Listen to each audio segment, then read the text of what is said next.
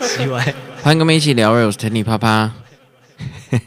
好，今天等不到阿明的声音呢。本周阿明不在啊，因为他去生小孩了。不是他去生小孩了，他老婆生小孩了。我连问都没有问他，他能不能录啊？呃，我们也很有默契的，他也没有告诉我说他不能录。啊，也因为只有我一个人呐、啊，那我就忙到很晚才开始。反正只有我一个人嘛，那就没有开直播了。不过其实有另外一个原因没有开直播，呃，等一下会告诉大家。诶，首先、哦，本周的 highlight，本周恭喜啊，我的粉专终于取回了，哇，千辛万苦诶，搞了好几个礼拜哦，应该两三个礼拜有了。那好不容易到最后找到那个脸书的线上的服务人员，是可以跟他对话的，然后他也打来，我们才可以。确认是我本人，然后是被盗的状况下才可以恢复，不然其实你只是一直写信的话，应该是没有用啊，完全没有用哦。总之呢，留言区就是回来了啦，所以以后那边发文就正常了，每天都一样会日更啊。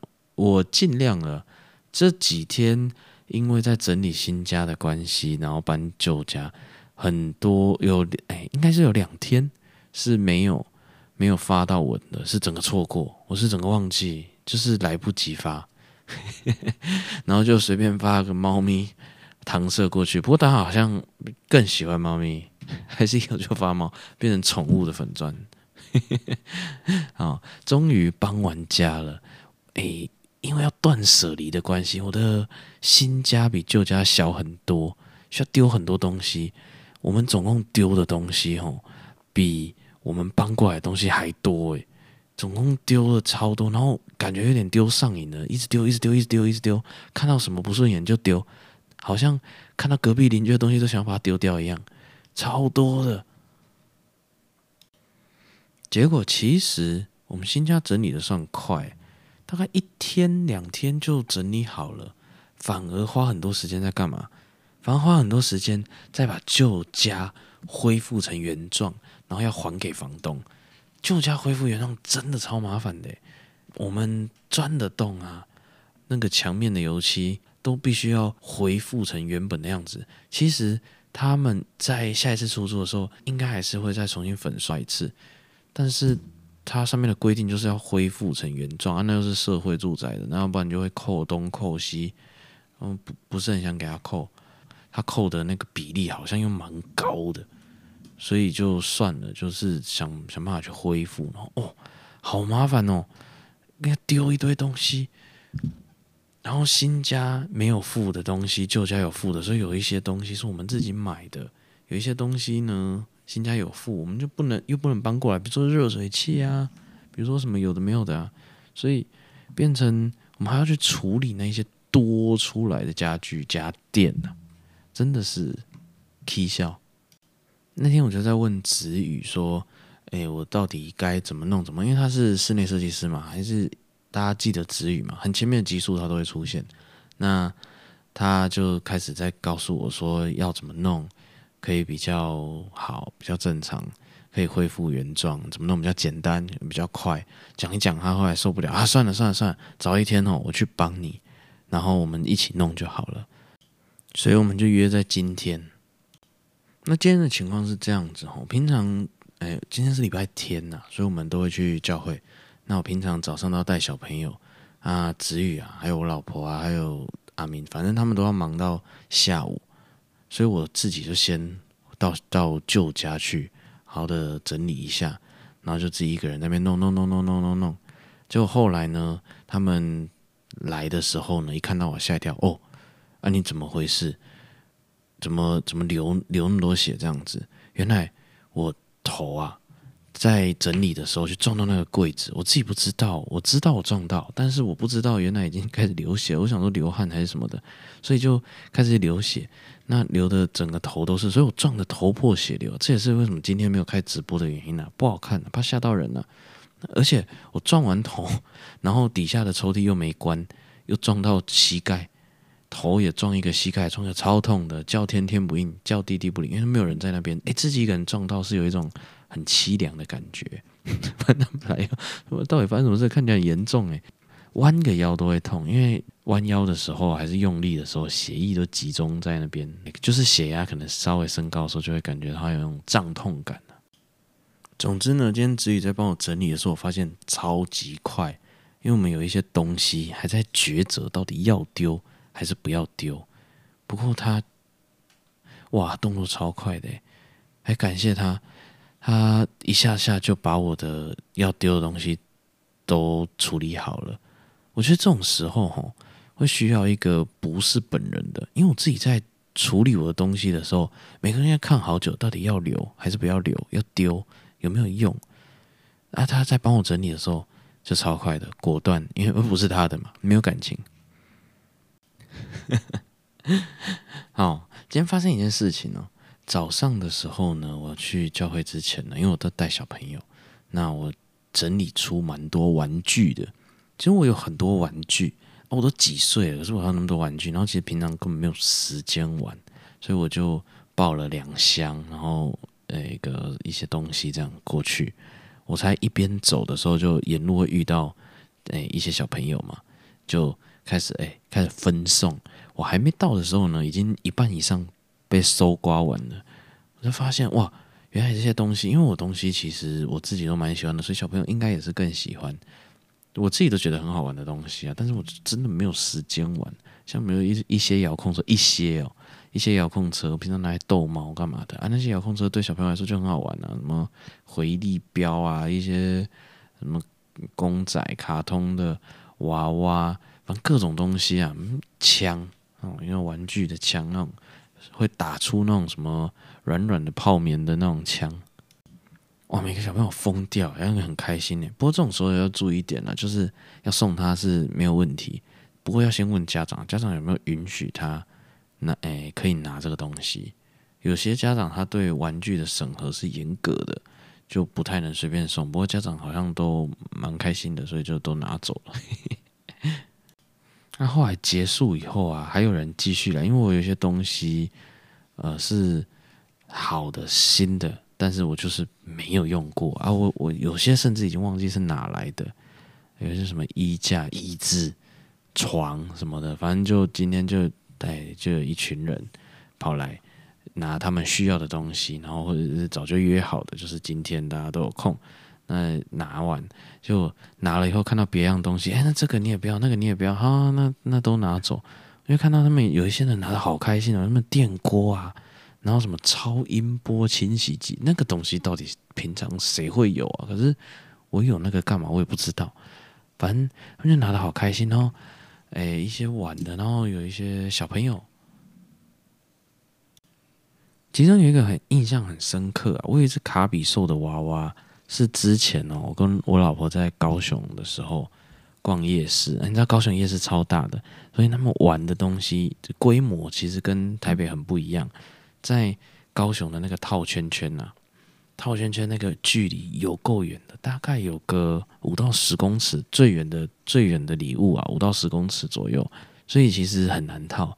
那我套到一只蛮大的卡比兽娃娃，哇！当时我们超嗨的，因为诶、可能买五十块的那个套圈圈的，丢没几个也就套到了，然后就抱着那一只，那整天就是很开心。那个晚上啊，抱着一只有一点麻烦，因为你在吃东西，抱着一只大娃娃有点麻烦。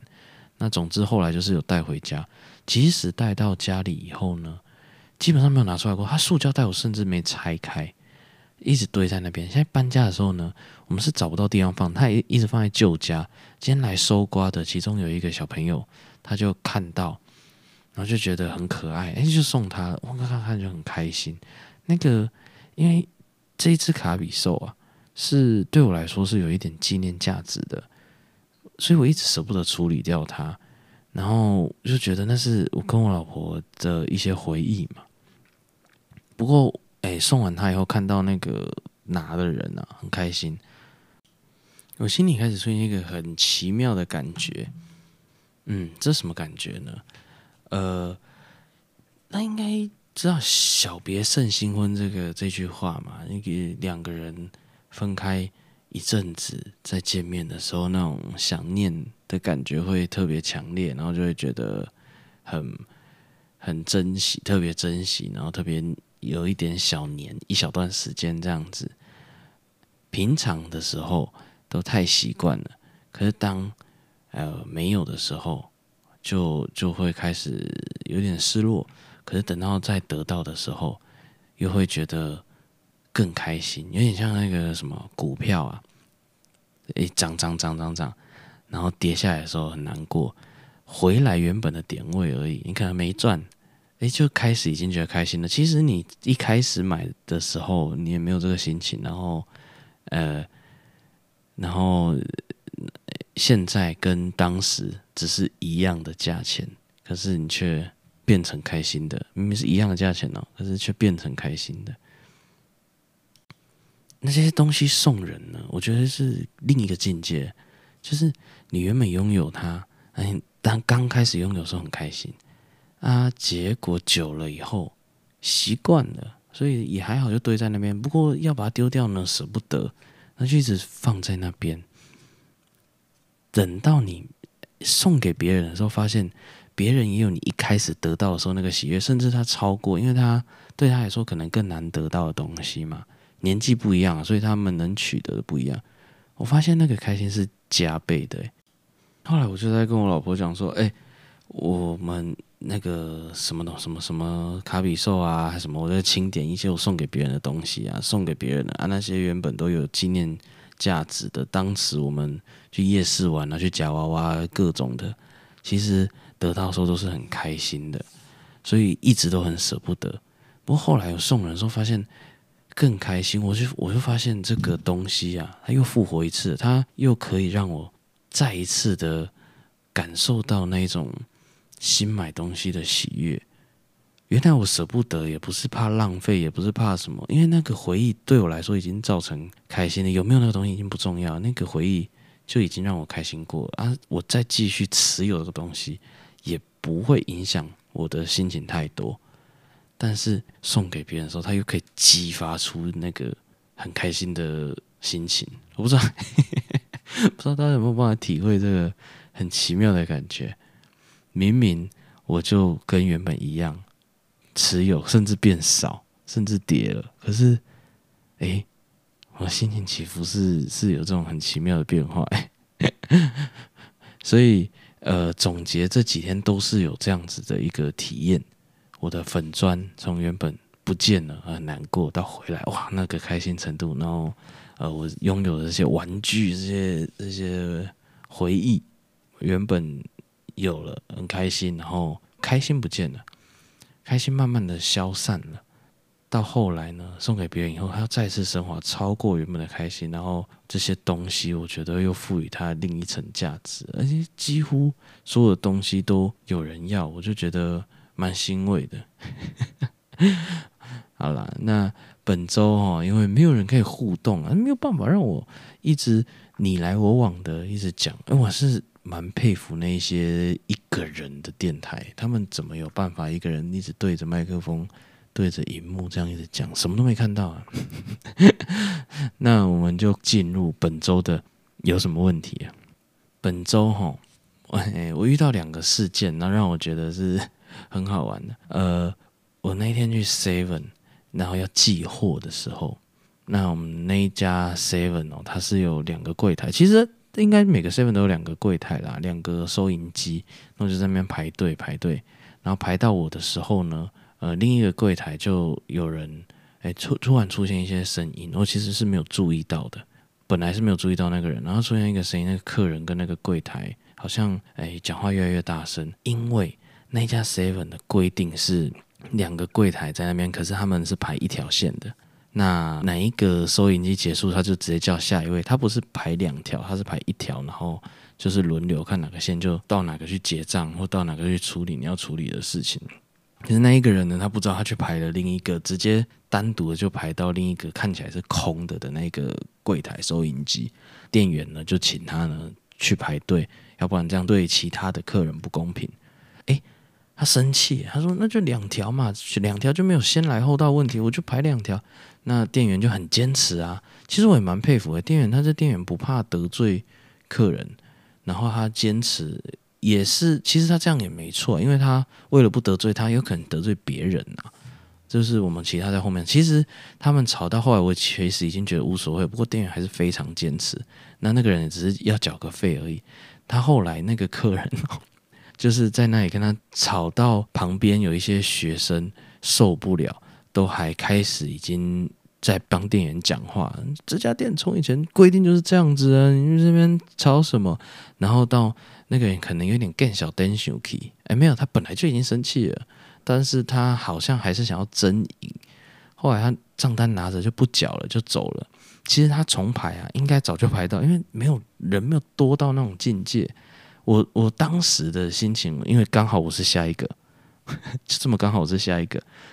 我当时的心情就想说，我后来才想到这个办法。我当时也是有点尴尬，我不知道该怎么办。可是我其实无所谓，他先缴个费，其实我是无所谓的。但是我后来觉得。我是不是干脆好？你你你你要这么卢，你先缴，我去后面排，这样可以吧？我的位置让你，对其他人没有不公平，这样总可以了吧？反正他是气冲冲的就走掉了。最好玩的是，哎，我出完我的货，柜台刷完条码，走出去的时候，刚刚在帮那个店员讲话的学生，还追出去骂那个人。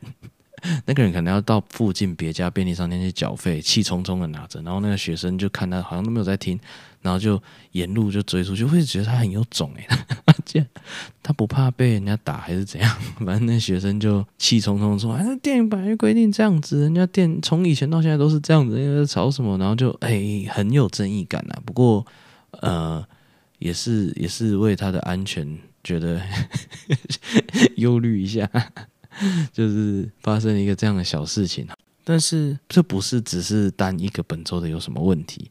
哎，昨天哦，我们去吃一个饭店的桌，哎，大家都知道去饭店啊，饭店其实都有提供停车场，很多饭店都有提供，就像喜宴会馆那一种。去之前呢，就是我提早了一点点到，就是为了要可以停到停车场。大家知道那在台北市的那个饭店停车场。是有可能会客满的。你如果太晚去，你如果刚好准时到的话，是会客满的。那我就提早，诶，提早的时候发现已经在排队，我就在那边排排排，排到轮到我的时候呢，那个停车场设计里面有一台车，好像是货车吧，它要出来，所以前面的下去的时候，我没有马上前进，等那台车退出来以后才要前进。那台车退出来的时候，对面有一台车直接就插到我前面，要进去那个停车场。直接就插，欸，这个已经不是人插队的问题了。像前面那个插队，而且他还可能有一点无心的。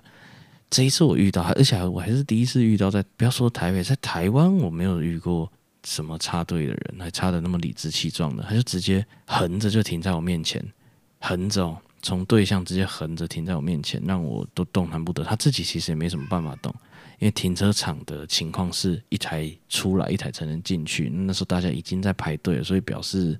就是可能过个三五分钟才会一台下去，一台下去这样，他是他也不能动，因为前面车子还没下去，然后就变成横的停在路中间，天才超有创意，然后我也不能动，等到前面那台下去以后，他就在那里前后前后前进后退前进后退，好不容易把自己转成正面，转成跟大家一样的方向，然后就直接就在那里排起队来了，后面排了一一排。车，他竟然就直接这样，后面的人狂按喇叭，我也是傻眼嘞。我一个礼拜遇到两次这种，就轮到我，我就是下一个，然后就有人插队。这本周有什么问题？就是这现在有什么问题？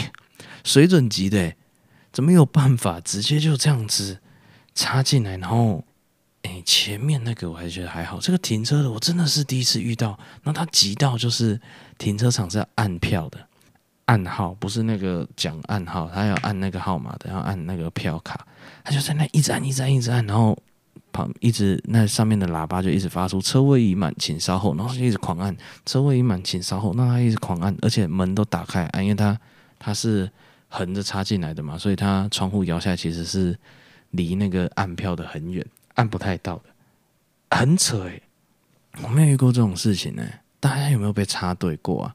我真的是生平在台湾那么久，我好像真的没有遇过这么理智，有就是遇过不小心没有看清楚队伍的走向插队的，可是我没有遇过就是直接插队，然后完全没有任何不好意思的感觉。可是这样讲也也对啊，如果他插队，然后他不好意思的话，那表示他知道他插队。那那好像也怪怪的，只是是怎么会就这样插进来？这这个人到底有什么问题？然后他下去以后，我也是要等了三五分钟。好家在那个时段可能很多比较多人出来，我后来又下去。我下去的时候看到他刚停好，还没有快我很多，只是他就这样插进来啊。啊，如果你有遇到什么很奇葩的插队，我觉得在学校就算了，一群学生然后在那边挤，争先恐后还是什么的，停车场插队。还有有时候你会遇到那个很厉害的情况，我就我就有朋友遇到这种情况，他停车的时候，一般我们路边停车的时候遇到那个停车格都会开超过，然后倒车进去停。他正在倒车的时候，后面一台头直接插进去，人家正在停车，后面一台直接头插进去，这个也是这个，我是没遇过，我听他陈述，两个僵在那边呢。而且不是没有其他车位，他再开一点点，其实还还有整条路上还有其他车位，只是一开始有时候咽不下那口气吧，我也不知道，就像那个缴费的人一样，缴费缴费的人怎么有办法这样子跟店员在那边吵？没有排那么多人，然后吵这么久，我都这种事情我都觉得很神奇，真的是这么赶吗？可是他们在吵的时间都已经。已经排到，说实在的，不吵的话，其实早就已经排到了。好了，如果你有类似的情况，还是有什么问题的话，可以留言告诉我们。下礼拜阿明可能就可以，应该啦，可能就可以跟我们一起录音了吧？我猜。如果不行的话，那我一样继续一个人来陪大家。上班愉快啦，我尽量下礼拜播久一点。好了，那我们节目也就。先这样告一个段落。现在时间真是真的很晚了，我真的是好不容易整理完家里了。下礼拜可能就尽量会让它恢复成平常一样的时间了。那今天就先到这边啦，拜拜。